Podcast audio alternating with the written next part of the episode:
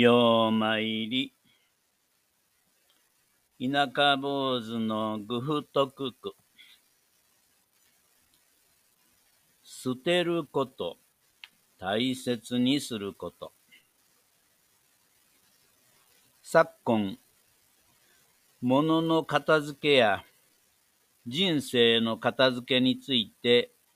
たくさんの書籍が出版されています。タンスの中の衣類の整理や台所の収納から始まって財産の整理の仕方、自分の葬儀の段取りまで片付けなければならないことは多岐にわたるようです。私も還暦を過ぎた頃から少しずつ身の回りを片付け始めています。初歩の死に自宅でもあります。私の父は大好きなお風呂の中で心不全で急死しました。このことについては、田舎坊主の愛別陸でも配信をしました。私も同じ心疾患を持っている。しかも35年間薬漬けの体でもあります。病気に限らず、いつ何時無常の風に連れて行かれないとも限りません。そう考え、そろそろ片付け始めなければと思ったのです。今のところ、私が片付けている身の回りのものについて、片付けの基準が4つあります。1、必要のないものは捨てる。2、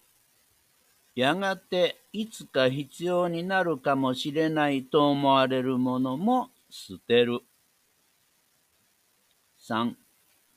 捨てるときは思いっきり捨てる。4. 迷ったときは死んでからも必要かと考えてみる。この4点です。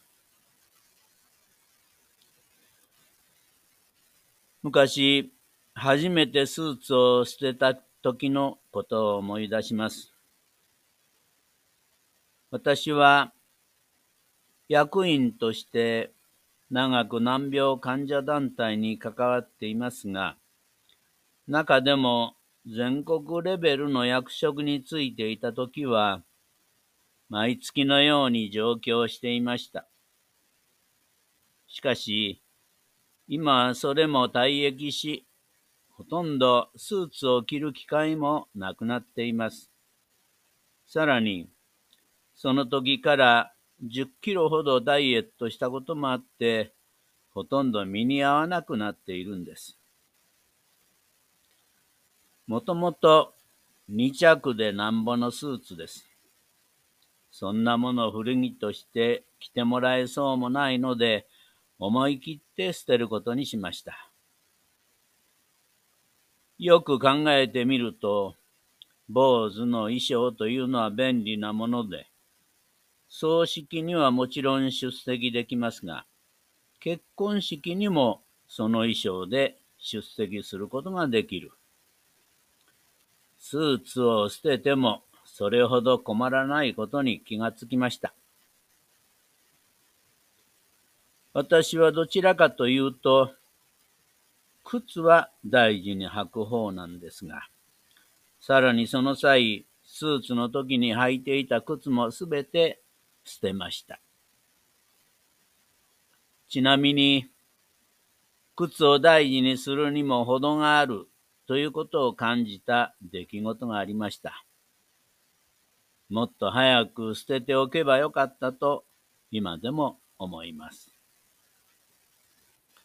その靴は私のお気に入りでよく履きました。何度も東京へお供してもらいました。それはすでに東京へはあまり行かなくなっていた頃なんですが、地元で設立した難病患者会役員として、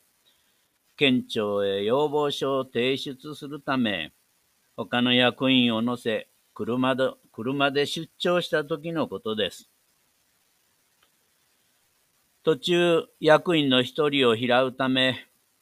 ある駅前に車を止め降りようとした時、ブレーキペダルの下をふと見ると、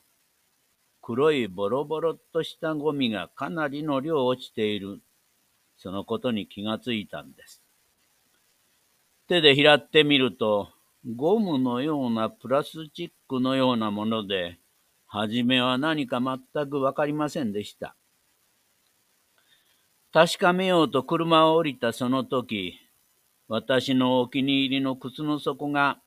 完全に脱落したのです。一歩踏み出した時には、靴底は移動せず、地面についたままで、靴をかぶった私の足は、よりによって裸足で、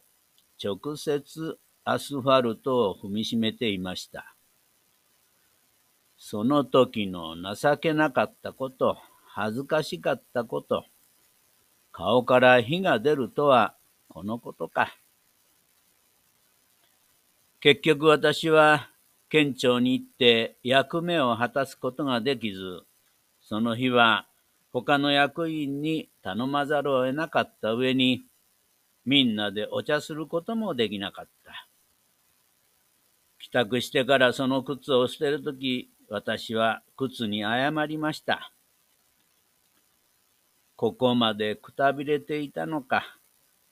申し訳なかったな。靴の底でもう一つ忘れられない思い出もあります。私は5歳の次女を胆道閉鎖症という難病で亡くした後、ある種の虚無感にとらわれていました。そんな折、ある養護施設の先生から、ショートホームステイ事業のステイホームとして子供を預かってほしいという話がありました。我が家に来た英子ちゃんは中学校卒業後、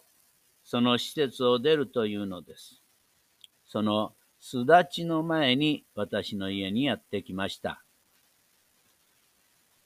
先生と二人でやってきて、玄関でぴょこんと頭を下げて、よろしくお願いします、英子です。と、可愛く挨拶をしてくれました。同行の先生は、それじゃよろしくお願いします。と言って帰って行かれました。英子ちゃんは黒色の靴を玄関出口の方向に向きを変え、二つ揃えて部屋に上がっていきました。よくしつけられた子だなと思ったんですが、その揃えられた靴を見て私は、その靴のかかとの部分が踏まれていたのが気になりました。というのも、私は先般書いた通り、かなり靴を大事にするため、履き方についても靴のかかとを踏むのは嫌いなんです。靴はちゃんとかかとを立てて履くものなのだと思っているし、